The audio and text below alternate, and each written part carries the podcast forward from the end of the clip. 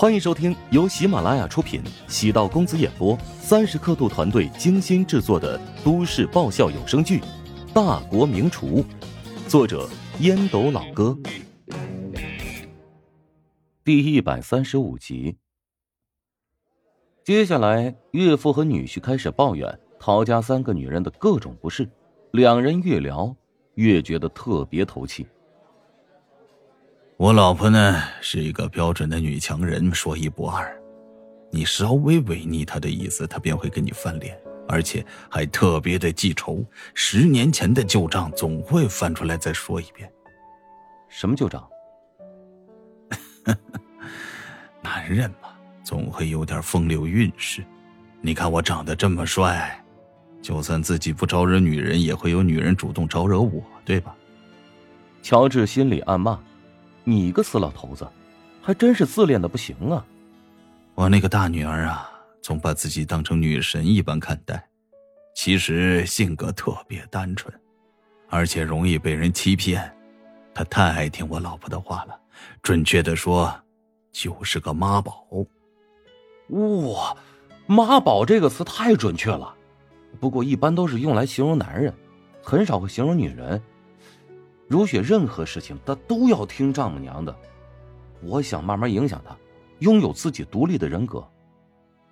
至于二女儿，也就是你的小姨子，她从小就特别孤独、自卑，表现在外人的眼中是特别的刁蛮任性。但她的性格最像我，敢爱敢恨，说话很直，容易伤害人。嗨，你二女儿就是个事儿妈，经常出各种各样的状况。特别容易惹祸。史嘉诚微微一怔，虽然跟陶如霜的关系很好，但二女儿的性格当中的确有不少瑕疵。仔细一想啊，你说的对。没想到你在这个家庭生活了几个月，对他们所有的性格都掌握的如此了如指掌。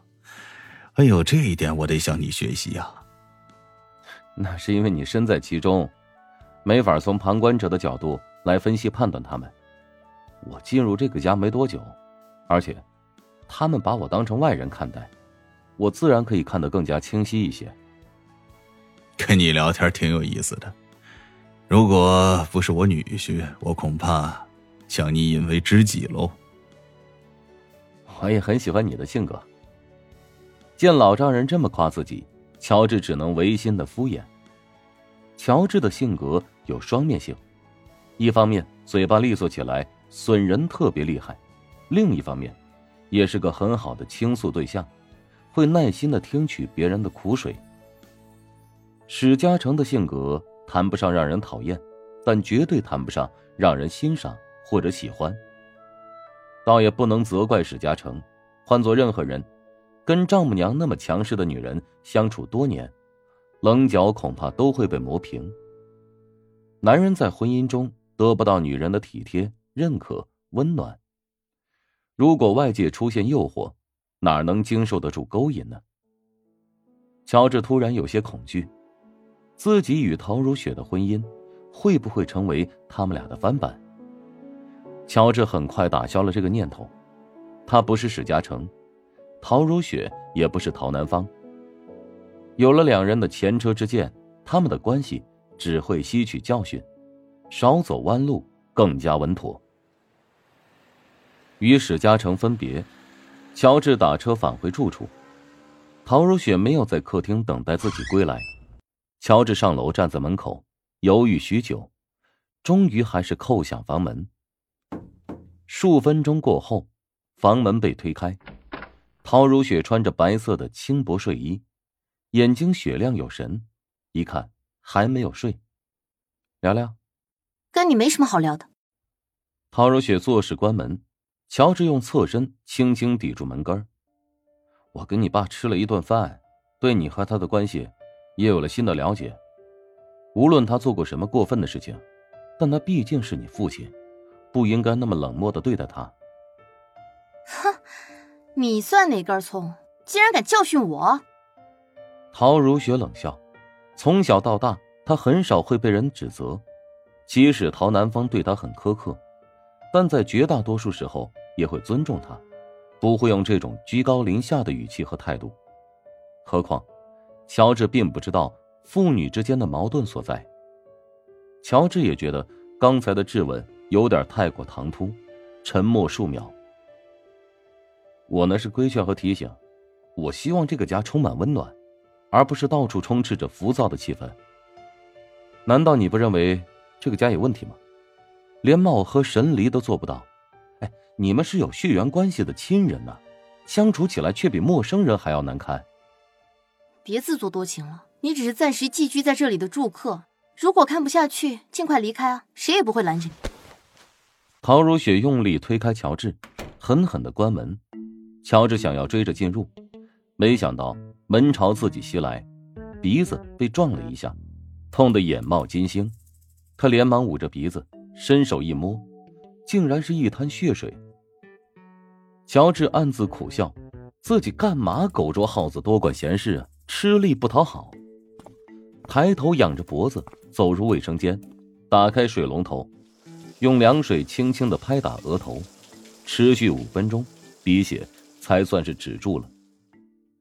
陶如雪等乔治离开之后，轻轻的推开门，见地面留下一滩血迹，顿时惊慌失措，有些心疼，有些后悔，暗恼：乔治为何要刺激自己？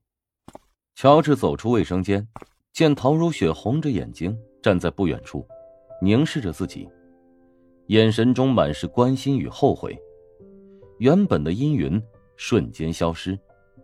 他冲着陶如雪笑了笑，虽然觉得自己挺贱的，没事鼻子没有被撞歪，只是流了一点血而已。歪了才好，让你多长点记性。陶如雪下意识抹了抹眼角，她难道落泪了吗？是关心自己，还是为刚才之事演戏博取自己的谅解？乔治有种心要碎的感觉，他面对陶如雪。越来越没有抵抗力了。陶如雪和父亲的矛盾，肯定不是三天两天的，仅凭自己一句话，岂能就化解？他的心情，肯定也在煎熬。乔治突然朝陶如雪走近，将她拥入怀中。他没说对不起，这原本是世界上最没用的废话。陶如雪感觉有了支柱，毫无保留的依偎在他的怀里。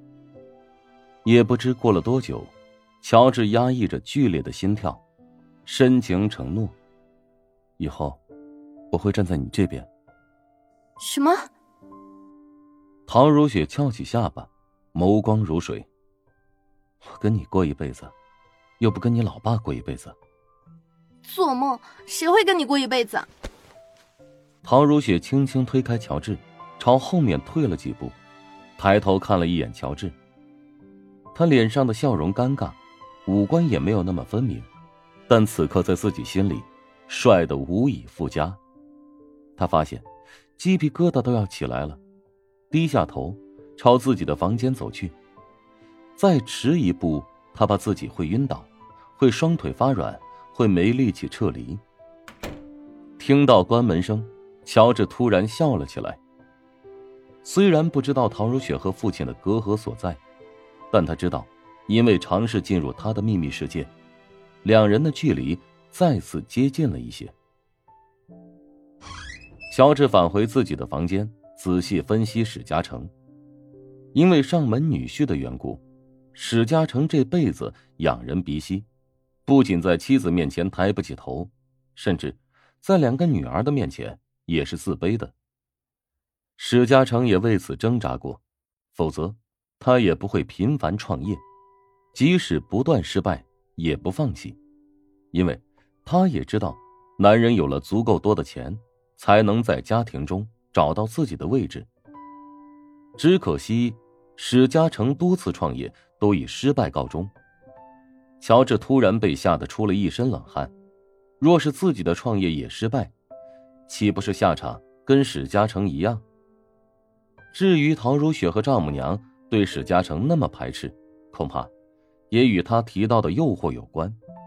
乔治并不担心这一点，毕竟他现在精力都放在工作和追求媳妇上面，哪有闲工夫对付外面那些野花呀？本集播讲完毕，感谢您的收听。如果喜欢本书，请订阅并关注主播。喜马拉雅铁三角将为你带来更多精彩内容。